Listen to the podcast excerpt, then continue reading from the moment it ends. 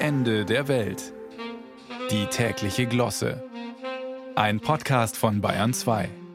Politiker sind ja leider die einzigen Menschen, die ihr Fett in Sommerinterviews wegbekommen. Alle anderen müssen dafür fasten oder zur Spritze greifen. Und damit nicht genug. Wenn sie wollen, können Regierungsmitglieder sogar beim Verzehr einer Schweinshaxe Erleichterungen durchsetzen, wahlweise für den Mittelstand oder das Gastronomiegewerbe. Finanzminister schnallen den Gürtel enger, ohne auf den Nachtisch zu verzichten. Und ganze Ministerien specken ab, obwohl die Kantine voll ist. Mit anderen Worten, an der Politik kann es nicht liegen, dass der dänische Abnehmspritzenkonzern Novo Nordisk neuerdings das wertvollste Unternehmen Europas ist.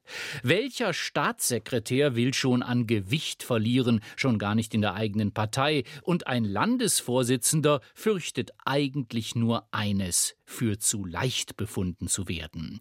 Deshalb werfen ja manche Kandidaten neben ihrer Erfahrung sogar noch ihr ehrenamtliches Engagement in die Waagschale, nur damit keiner auf die Idee kommt, sie könnten nach Posten hungern.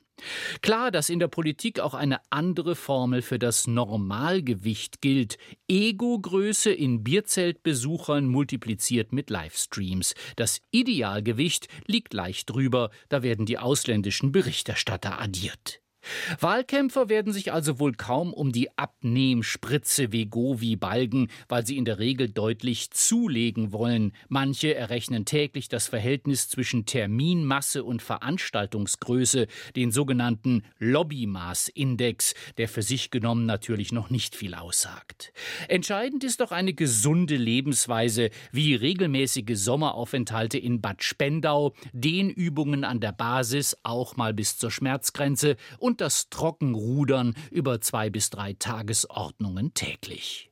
Wer will, kann zusätzlich Sitzungsgelder oder Aufsichtsratsmandate stemmen, um die Rückenpartie zu stärken, damit es nicht die Parteifreunde übernehmen müssen. Wenn die nämlich erstmal alle dicht hinter einem stehen, kann es sein, dass sogar Dickhäuter nicht mehr genug Reserven haben und aus Rücksicht auf die Familie folgenschwere Entscheidungen treffen müssen, gern auch in der Elefantenrunde. Aber das ist ein ein anderes Thema. Dort wird man ja erst ab sechs Tonnen ernst genommen.